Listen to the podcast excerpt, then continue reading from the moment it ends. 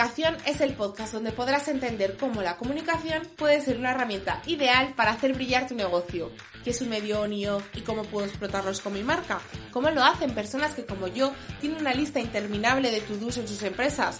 ¿Cómo ser amigui de los algoritmos, tener ideas de contenido, crear comunidad, crear contenidos relacionados con mi plan de ventas, gestionar presencia en prensa, crear eventos que sean experiencias únicas, hacer publi, atraer a mi público a mi tienda física, estar en redes sociales, tener un blog, darle vida a mi web o conseguir suscriptores en mi newsletter gracias a un contenido? Mmm, esto es comunicación, es marketing digital y son respuestas sinceras a muchos como.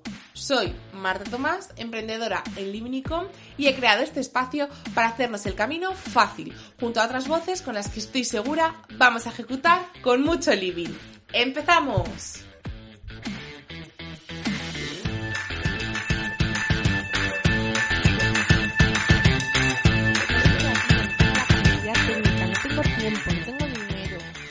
Generar más contenido, pero es que, de verdad, es que no sé cómo, cómo a la gente se le ocurren tantas ideas.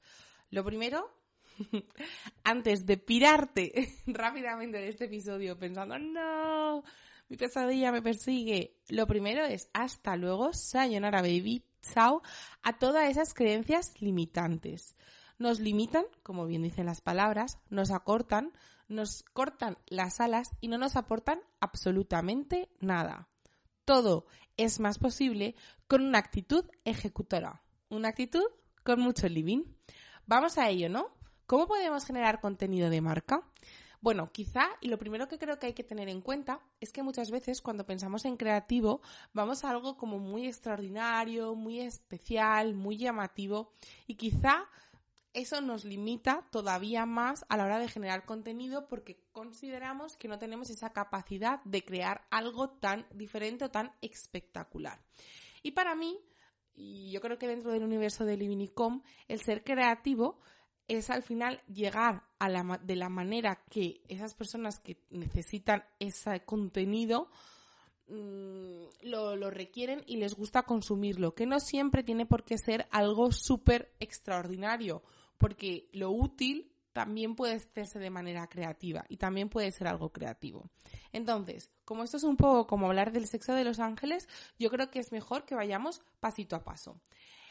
Cuando ya nos hemos quitado esas creencias limitantes y sobre todo cuando nos hemos puesto en modo actitud ejecutora, porque si no, nunca vamos a cambiar absolutamente nada, el primer paso es conocer bien a tu cliente. Y esto es un paso muy difícil. ¿Por qué? Porque yo considero que cuando tú vas a conocer a tu cliente, cuando tú estás conociendo a tu cliente y te vas acercando cada vez más, es cuando el negocio va evolucionando.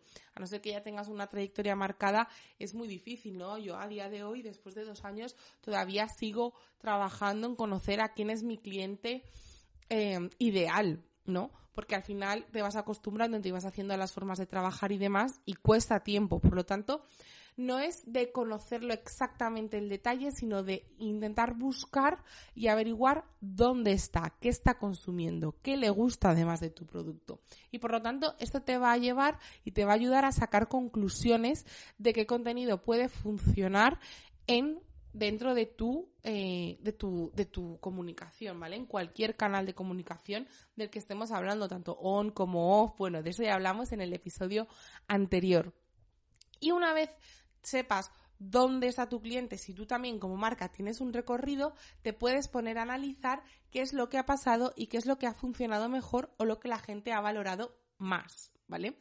Pues, por ejemplo, puedes, en el caso de las redes sociales, puedes mirar en las propias estadísticas. Si eso te lía mucho, puedes mirar un poco alrededor de las publicaciones que has hecho, bueno, pues en cuáles ha habido más interacción o incluso también te puedes acordar si eres tú quien manejas esas redes sociales, si creas contenidos en modo historias, pues cuáles han tenido más repercusión. Y todo esto lo puedes ir analizando y creándote una lista de los contenidos que ves que funcionan mejor.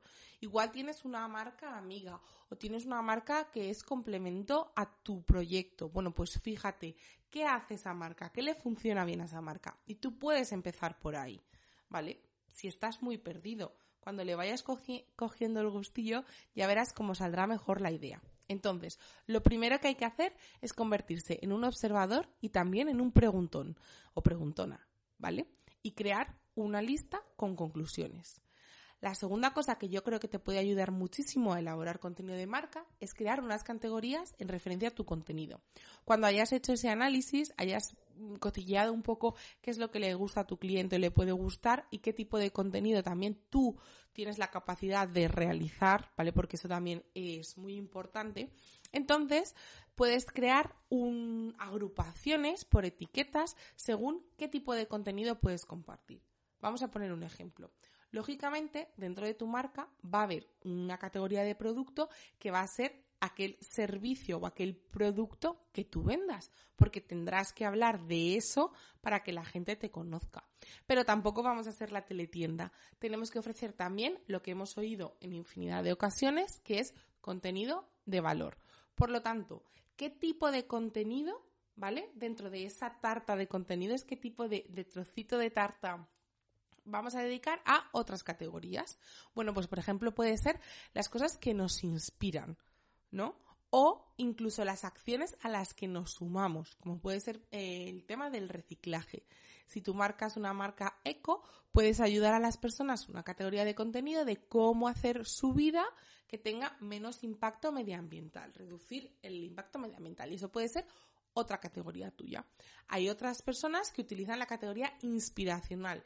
¿Qué te inspira? Me inspira la playa, me inspiran las flores, me inspira lo que te inspire. Eso puede ser otra categoría, porque a tu comunidad también le puede inspirar y no hace falta que estés hablando todo el rato de tu producto, porque para eso ya tenemos la teletienda. ¿Vale?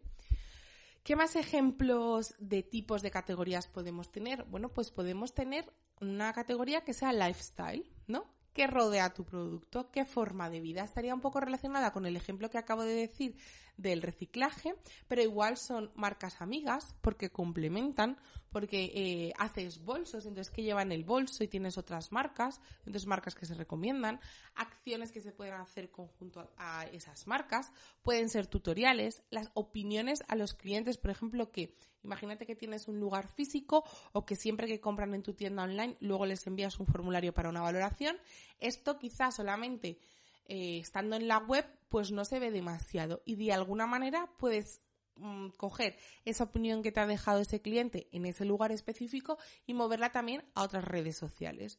Los procesos, el behind the scenes, ¿no? ¿Qué hay detrás? ¿Cómo se ha llegado a hacer este producto? Pues quizá si haces un producto artesanal, unos pendientes, un bolso, una vela, ¿cómo haces ese proceso? Al final, cuando tú haces una cosa con las manos y es artesanal, eso tiene un valor extra, ¿no? Porque es una, no es una producción en masa. Y claro, para darle, para razonar de alguna manera o que la gente entienda el valor, si tú nunca has hecho eso, quizá a la vista del, del posible cliente es difícil de entender porque esa vela vale, me lo invento, 40 euros. Entonces, el mostrar los procesos también te ayuda a por una parte, de alguna manera y entrecomillado, justificar el precio, pero también que entre en valor todo ese proceso que igual esa persona que va a comprarlo ni se puede imaginar porque lo desconoce. La responsabilidad social corporativa, aquello que tú haces, porque mm, si a día de hoy eres una empresa que quiere tener un futuro, bueno, pues tienes que tener en cuenta que tu empresa es más que una empresa que genera dinero, sino que genera un impacto. Y la responsabilidad social, por lo tanto, tiene que estar dentro de tu empresa y también tiene que ser algo que tengas que comunicar, no por el simple hecho del postureo, sino por, eh, porque si lo comunicas, más personas se unirán a la causa y, por lo tanto, más conseguirás si la causa obviamente es real. Otra categoría de contenidos pueden ser los eventos que tú crees que luego en tus plataformas digitales tengan una categoría clasificada de eh, acción. Y luego también tendríamos, por ejemplo, las colaboraciones. Como ves, te he dicho un montón de ejemplos y hay muchísimas posibilidades. Probablemente tú cuando vayas observando qué hacen las empresas que, que te gustan, que te ha llamado a ti también la atención como usuario, entonces te vayan saliendo, ya verás, muchísimas otras categorías. No te recomiendo que tengas como 20, pero quizá 4 o 5 te pueden ayudar mucho a, pues eso, a tener esas categorías. ¿Cómo te van a ayudar esas categorías a la hora de crear contenido? Pues puedes darte, por ejemplo, si vas a hacer X publicaciones al mes, imagínate que vas a hacer 12, puedes dividir en tus cuatro categorías puedes dividir la cantidad de posts relacionados con cada, categoría. Entonces, como ya lo vas teniendo más estructurado, como veíamos en el episodio de la estructura de la comunicación, pues es más, más fácil el imaginarte que puede encajar en esa pieza del puzzle. O incluso puedes tener una categoría muy desarrollada en tu web y luego la puedes dividir en cachitos de post. ¿Vale? Por otra parte, cuando ya has hecho ese listado de observación, has creado las categorías, puedes también pensar en los tipos de canales de los que dispones. Como vimos en el episodio de la estructura de la comunicación, los canales son esos lugares online u offline que necesitas wifi o, o datos o no necesitas, donde tu marca está presente. Entonces, según el tipo de canal, también vas a poder hacer un tipo de contenido. Imaginaros, si tienes un podcast, el contenido que vas a hacer es un contenido de audio. ¿Qué tipo de contenido puedes hacer? Puedes hacer entrevistas, perdón, puedes hacer mesas redondas, puedes hacer em, como lo que estoy haciendo yo ahora mismo, que es simplemente tú frente al micro explicando un tema y puedes hacer otras cosas, ¿no? Como por ejemplo recoger preguntas y con distintas voces de expertos vayan respondiendo. No sé, hay mil formatos, ¿no? Y entonces dentro de ese tipo de canal, que por ejemplo sería el podcast, puedes meter realmente varios tipos de, categorías. Puedes meter tutoriales, como podría ser un poco este, ¿no? Puedes meter eh, opiniones de clientes, puedes meter procesos, puedes explicar tu acción de responsabilidad social. Si nos vamos al caso de Instagram, que cada vez hay como más tipos de, de tipos de contenido, de formatos, mejor dicho, en relación a un mismo canal, pues hacer Reels, pues hacer Instagram TV, puedes hacer directos que luego sean Instagram TV, historias, post, formato carrusel, bueno, hay un montón de cosas. Entonces, quizá imagínate unos procesos o un tutorial se puede hacer en formato carrusel y se puede también hacer en Reels. ¿De qué tú te ves capaz? ¿De hacerlo tipo fotos o hacer un Reels tipo vídeo? Bueno, pues si tienes tus tipos de canal clasificados, también vas a poder incrustar estructurar tu tipo de contenido. Una vez tienes claro las categorías de contenido que puedes crear, entonces puedes crear el tipo de contenido, porque también tienes claro tanto las categorías como los canales. En este caso, y si eres también la única persona que estás al frente de todo lo que es la comunicación de tu marca, el consejo que te puedo dar es que te lo pongas fácil. Hay millones de tipos de contenido vídeos, reels, historias, post en el blog, newsletter, post en formato carrusel, audio como el podcast, productos físicos, contenido en eventos, directos, directos en tweets.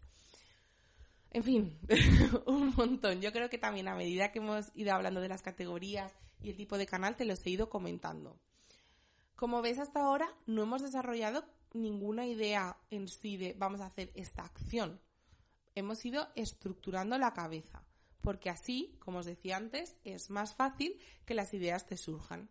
Ahora, te voy a hacer una pequeña recopilación y te voy a dejar ejecutando, porque lo siguiente que haremos en un nuevo episodio es hablar de ideas y de cómo puedes dar larga vida a esas ideas.